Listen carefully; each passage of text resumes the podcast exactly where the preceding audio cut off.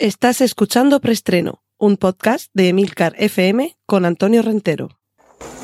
Bien, silencio todo el mundo. Motor. Sonido. Claqueta. Escena 1, toma primera. Acción.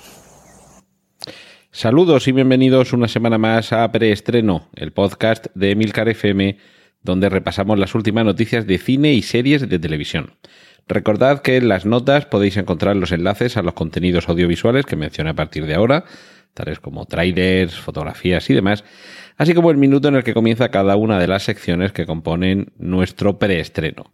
Como esta primera que vamos a afrontar ahora mismo, que es la de noticias de cine. Cortinilla de estrella y... Ya tenemos el logo y las primeras informaciones sobre la próxima y posiblemente revolucionaria película de Pixar. Se titula Soul, es decir, alma, y si en del revés nos adentrábamos en las curiosidades de la mente humana, ahora es algo tan ambicioso como explicar el alma, como explicar qué es lo que nos hace ser lo que somos. Lo, que nos proponen desde Disney es eh, lo siguiente, un viaje desde las calles de Nueva York a los mm, reinos cósmicos, mm, Cosmic Realms, es lo que pone en el tweet en el que Walt Disney ha anunciado Soul, para descubrir las respuestas a las preguntas más importantes de la vida. ¿Alguna vez te has preguntado de dónde vienen tus intereses, tus sueños, tus pasiones? ¿Qué es lo que hace que tú seas tú? Pues este es el planteamiento, como digo, ambicioso de Soul, alma. Y, en fin, si ya teníamos ganas de ver cualquier producto que lleve el sello Pixar, si además proviene de un anuncio tan críptico, pero a la vez tan intrigante, creo que han conseguido captar nuestra atención. Lo que ahora llega también es el tráiler de Scroll, la película que Daisy Ridley, la protagonista, una de las protagonistas de la actual trilogía de la Guerra de las Galaxias, protagoniza. Lo, lo, curioso que tiene esta película es que se rodó y se estrenó en el año 2015. Eh, pero bueno, eh, bueno, he dicho se rodó y se estrenó, no, solamente, solamente se rodó. No se había estrenado todavía, Fijaos que han pasado cuatro años y todavía no la habíamos conocido. ¿Por qué? Pues seguramente porque es una, una película de serie B, que, que, ahora sí que conocemos a su protagonista, a Daisy Ridley, pero que el resto del elenco tampoco era conocido, ni siquiera ni los actores, ni el director, es decir, estamos ante un producto de serie B que ahora, y gracias a que Daisy Ridley se ha convertido en un personaje notorio del firmamento cinematográfico, vamos a poder ver en, en, algunos casos estrenada en el cine y en otros me temo que directamente como, como parte de los contenidos de plataformas de streaming. Por si acaso, el, el trailer os dejo el enlace para que podáis verlo. Lo cierto es que esto me recuerda un poco lo, lo sucedido con Ángeles y Demonios, la novela de Dan Brown, que, en fin, esto no es una crítica literaria la que vamos a hacer aquí a, digamos, exhaustiva y, y concienzuda, pero en comparación con el Código da Vinci, tanto por trama, por historia, a mí por lo menos me parece más entretenida y más, más original, pero es que fue el Código da Vinci la que se convirtió en un fenómeno y la que provocó que llegara al cine. Una vez rodada y estrenada y convertida en un éxito equiparable al éxito que había tenido la novela, lo que se hizo fue adaptar la primera entrega literaria de las aventuras del profesor eh, Langdon. Y, y ahora me parece que tenemos algo similar, que aunque haya transcurrido más tiempo, hay un producto anterior de esta actriz que vamos a ver ahora. ¿Esto qué consecuencia puede tener? Simplemente menciono una. Vamos a ver una película estrenada antes de que Daisy Ridley, con todo lo que supone ser un personaje principal de Star Wars, se haya convertido en una actriz popular, pero que además haya podido trabajar más y con mejores directores, con lo cual seguramente eh, lo que ahora eh, interprete, el papel que interprete ahora en cualquier película, lo hará con, digamos, con más tablas, porque ha podido elaborar más su propio, su propia capacidad interpretativa. Entonces tampoco seamos muy duros y vamos a ver esta película, Scroll, y descubrimos que, porque realmente no han pasado tantos años y ella no ha cambiado tanto, lo vamos a ver prácticamente con el mismo aspecto que tiene ahora, pero seguramente estos 3-4 años que hayan transcurrido entre el rodaje de esa película que ahora veremos, que llegamos a verla por algún sitio, y cualquiera de las que haya intervenido últimamente, seguramente podemos pensar que, va para atrás. No, no va para atrás, eh, sigue, sigue evolucionando. Y lo que sigue evolucionando es Midsommar, esta película que tenemos tantísimas ganas de ver, que nos actualiza el, terror a plena luz del día, que de hecho esa es un poco, es un poco el claim eh, de, esta película. Midsommar eh, anuncia en su cartel El terror se oculta a plena luz del día, y es precisamente eso lo que ya podemos ver junto a un tráiler que también en, en, el enlace podéis disfrutar llega el póster español en el que ya se nos está recordando que su director, Ari Aster, es el mismo de Hereditary, que ha sido durante el año pasado una de las sensaciones del cine de terror. Y como ya dije en su momento cuando hablé de esta película, de Midsommar, a mí me sigue recordando a El hombre de mimbre, de Wicker Man, en sus dos versiones, la versión original Hammer con Christopher Lee y el remake que se hizo hace pocos años con Nicolas Cage al frente. En cualquier caso, para mí es una de las películas de terror más esperadas de este año y espero que no me defraude, sinceramente. Cortinilla de estrella y... Vamos con la sección de remakes y secuelas. The King's Man, es decir, el hombre del rey. Esa, ese, perdón, parece eh, que va a ser el título definitivo de la precuela de Kingsman. Ya hemos tenido dos, eh, dos entregas. Kingsman Servicio Secreto y Kingsman El Círculo de Oro, donde descubrimos a los hombres del presidente, a su contrapartida estadounidense. Se supone que en cualquier momento iba a comenzar el rodaje de una tercera parte, se, cierre a la, trilogía con eh, con el personaje interpretado por, yo lo diré, no me sale ahora el nombre, con Colin Firth y con su aprendiz Taron Egerton, pero ahora nos vamos más atrás. Nos vamos a The Kingsman, separando, en vez de Kingsman todo junto, eh, separándolo, y esta película ya se anuncia que se va a estrenar en el año 2020, en febrero, con lo cual tienen que estar ya poniéndose manos a la obra porque si no, no va a dar tiempo a que la rueden y hagan la postproducción. La historia va a, transcurrir en el pasado, vamos a ver cuál es el origen de estos Kingsman. Y los protagonistas van a ser eh, Aaron Taylor Johnson, Matthew Good, Charles Dance, Ralph Fiennes, Yvonne Honsu, Gemma Arterton, Stanley Tucci, Daniel Brühl, Rhys Ifans y Tom Hollander. Es decir, como veis, un magnífico reparto para conocer el origen de este cuerpo al servicio de su majestad británica. Vamos a dejarlo ahí porque en unos momentos es rey y en otros es reina. Y hablando de reyes y de reinas y de Daisy Ridley, que acabamos de hablar de ella, se nos ha confirmado que va a estar como actriz, pero también como personaje, en otras películas del universo Star Wars. Es decir, que más allá de su papel en la trilogía de los episodios 7, 8 y 9, el personaje de Rey va a aparecer en las demás películas que ahora comienzan a rodarse y que ya salen un poco de, de la saga Skywalker de los episodios sin abandonar el universo Star Wars. Va a aparecer no como personaje principal, sino como un personaje secundario. Pensemos quizá en el papel que pueda tener, por ejemplo, Lando Calrissian, determinante en algunos momentos, pero meramente accesorio. Y, es que parece que no quieren dejar escapar en Lucasfilm el juego que les da un personaje tan interesante como el de Rey y sobre todo una actriz tan capaz como Daisy Ridley.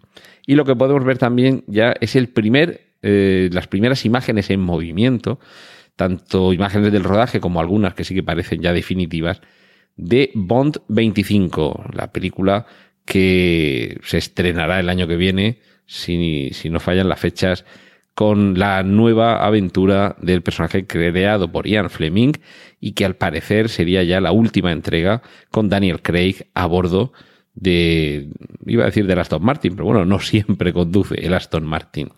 Se nos vuelve a mostrar esos, esos escenarios exuberantes.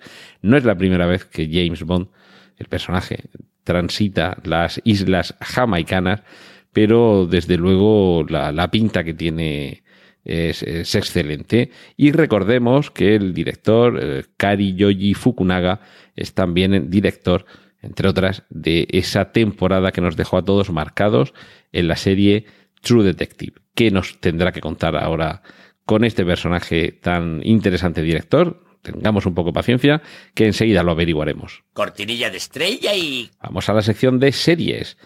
Tenemos un anuncio que ha hecho Netflix de una serie que va a comenzar a producir próximamente y que ha definido como la versión samurai de Juego de Tronos, con una fidelidad histórica escrupulosa que quieren mantener, lo que proponen es una serie ambientada en las guerras feudales de Japón.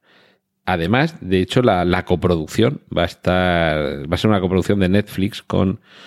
Con. Tengo aquí Smithsonian Canadá, que la verdad es que no sé si es una cadena o un museo, pero parece que sí que tienen mucho interés en, que tenga una fidelidad histórica.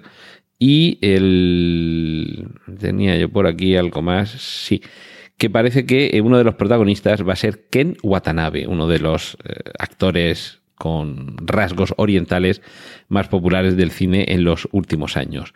Lo cierto es que con, con, esa, con esa reminiscencia yo no puedo dejar de recordar La Frontera Azul, aquella serie que en, en la infancia, en los años 70, creo que finales de los 70 o principios de los 80 se emitía en televisión española, donde las intrigas del Liang Shampoo, eh, todas las, eh, las, peleas de chinos que podemos resumir, eh, que al final era lo que nos, lo que nos llamaba a quedarnos allí, tenía también ese trasfondo de las intrigas palaciegas, en este caso, ya digo, era estaba ambientado en, en China, pero algo de eso parece que quieren hacer en Netflix, pero en el Japón feudal. Es decir, un juego de tronos con fidelidad histórica, pero llevando adelante toda la capacidad dramática que la historia del país del sol naciente puede proporcionar. Quien sí que puede proporcionar, y de hecho lo va a hacer, una, una base excelente para una serie, es la vida de Lola Flores. No sabemos si se va a titular Si me queréis venirse, venirse a verla, pero va a ser una producción que se nos anuncia desde MediaPro. Eh, aquí en, en, España es la, la, productora que está detrás de canales como 4 y Telecinco. Va a ser una serie de dos temporadas en las que se va a repasar la vida de la faraona desde su nacimiento en el año 23 en Jerez de la frontera en Cádiz hasta que murió en Madrid en 1995. Y se, por lo, por lo menos es lo que se nos anuncia, se va a tratar aspectos de su vida personal que nunca se han hecho públicos, es lo que promete la, la nota de prensa. A mí esto es lo que me, me, parece, además de que desde luego hay una base excelente en, en, la apasionante vida de Lola Flores para componer una, no ya solo una película, sino como van a hacer, una serie de un par de temporadas.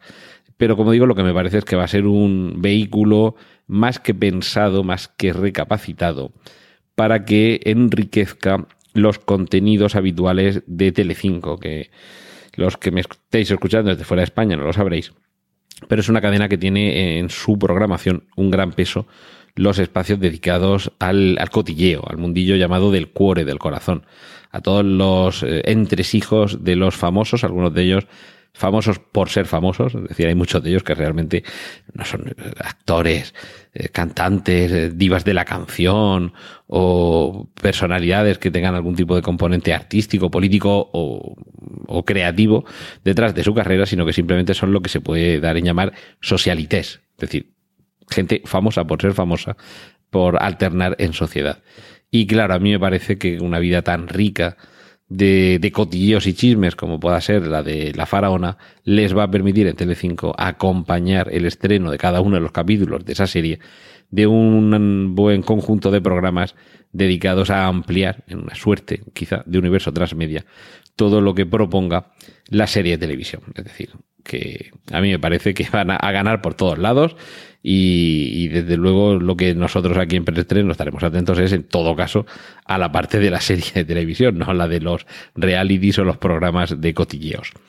Y vamos terminando la sección dedicada a las series con el tráiler final de la tercera temporada de Stranger Things, Nos queda nada, esto me parece que era, no sé si era el 4 de, de julio cuando, cuando se estrenaba. Y bueno, sí, que esto lo tenemos encima. Eh, sí, efectivamente, por aquí lo tengo apuntado, el 4 de julio, es decir, esto ya lo tenemos encima. Eh, la semana que viene lo vamos a poder ver y más de uno, evidentemente, se lo va a ver del tirón. No se va a esperar semana a semana a ver los episodios, sino que estos van a caer en un, en un atracón. Y para finalizar, Bliss, escrito B de Barcelona, L de Lugo, I de Italia, S de Sevilla y S de Salamanca. Bliss es la serie protagonizada por Salma Hayek que ahonda en aquello que ya nos mostró el cine en películas como Nivel 13 o Matrix. ¿Vivimos en una simulación? ¿Es posible que todo cuanto nos rodea sea ficticio y que, y que realmente no sea tangible? Eso es, eh, o mejor dicho, ese es el argumento de fondo de esta serie, protagonizada, como digo, por Salma Hayek y por Owen Wilson, y, que mm, nos va a contar la historia de un hombre que acaba de, divorciarse, eh, que es el papel que interpreta Owen Wilson, y de una mujer, Isabel, que es el papel que interpreta Salma Hayek, que está convencida de que el mundo en el que viven es ficticio, es una simulación. Es eh, algo que oculta el universo real y, claro, su, su ambición será tratar de descubrir dónde está ese mundo real y poner al descubierto que vivimos en una simulación. Argumento interesante y vamos a ver si esto da de sí. A mí me da la sensación de que esto va a ser más, eh, se va a centrar más en el drama humano que en la parte quizá más de ciencia ficción, pero le daremos el beneficio de la duda cuando se estrene, por supuesto. Cortinilla de estrella y... Y vamos con la sección dedicada a los cómics.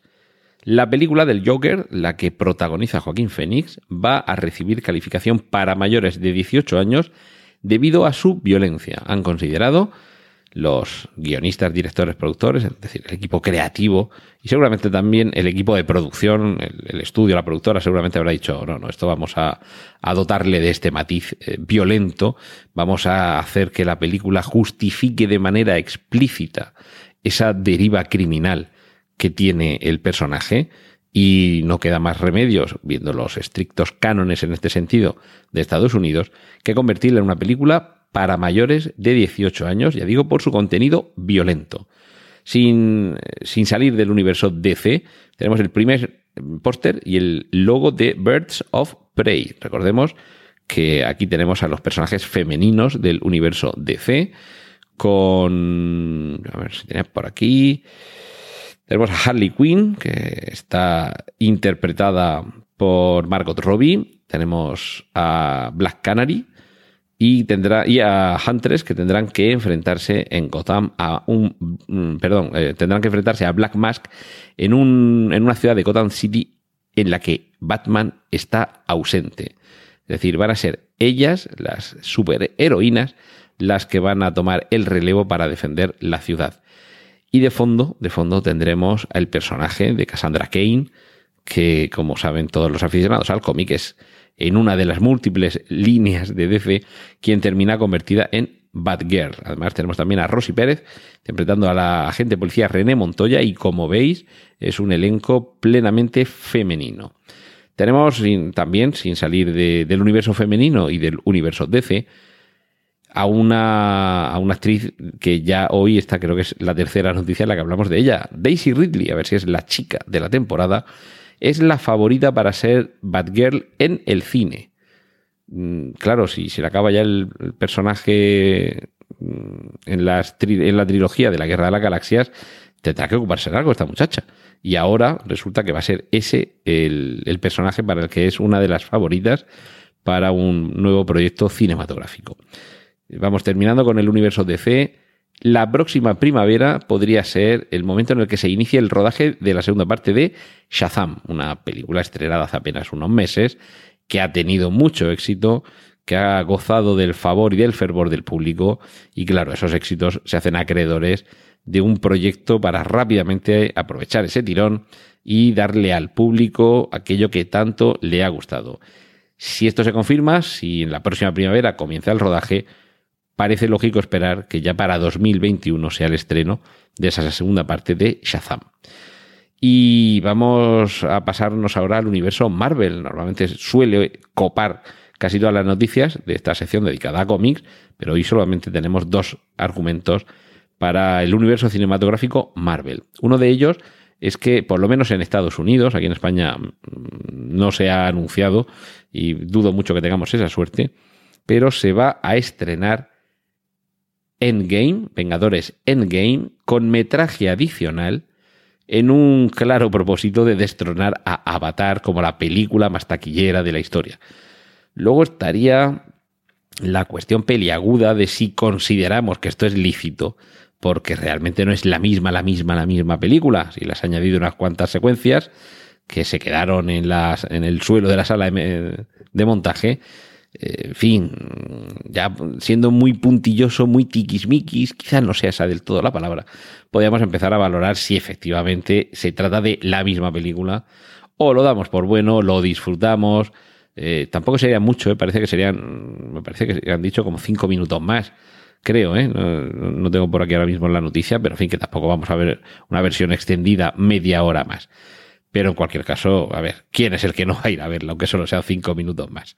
Y lo que sí que se ha confirmado también es la, la continuación, o una nueva película de ese universo Spider-Man que ya hemos visto en eh, Spider-Man Un Nuevo Universo, el denominado Spider-Verse, en el que, por cierto, enlazando con parte de lo que aparece en Vengadores Endgame, nos ha legado esa magnífica entrega de animación el multiverso, eh, que en distintos universos haya distintas iteraciones de un personaje similar. Es lo que sucedía en Spider-Man Un Nuevo Universo o Spider-Man Into the Spider-Verse y ahora se ampliaría con esa segunda parte que ya se ha confirmado y que claro, también al ser de animación, esto, la producción me parece que va a ir un poquito más mm, despacio de lo que a todos nos gustaría. Pero en cualquier caso, la disfrutaremos con que mantenga el nivel de la primera ya será una de las mejores películas de ese año. Y concluimos, Taika Waititi, director de Thor Ragnarok o de... de ¿Cuál ha sido la otra? Guardianes de la Galaxia volumen 2, ¿puede ser? No sé. Bueno, el director también de la mm, de la serie que amplía la película Lo que hacemos en las sombras, este neozelandés se le ha puesto delante un proyecto por el que yo creo que muchos matarían. Dirigir la película de animación de Flash Gordon. Por favor, por favor, esto no puede salir mal. No es que diga que la película de imagen real de Flash Gordon de los años 80 sea mala. Al contrario, es una delicia y recuerdo perfectamente el día que fui a verla cuando la estrenaron Recuerdo el miedo que me daba ese árbol donde el príncipe Barin metía la mano y había ahí un bicho que, le picaba. Pero, pero bueno, esto con.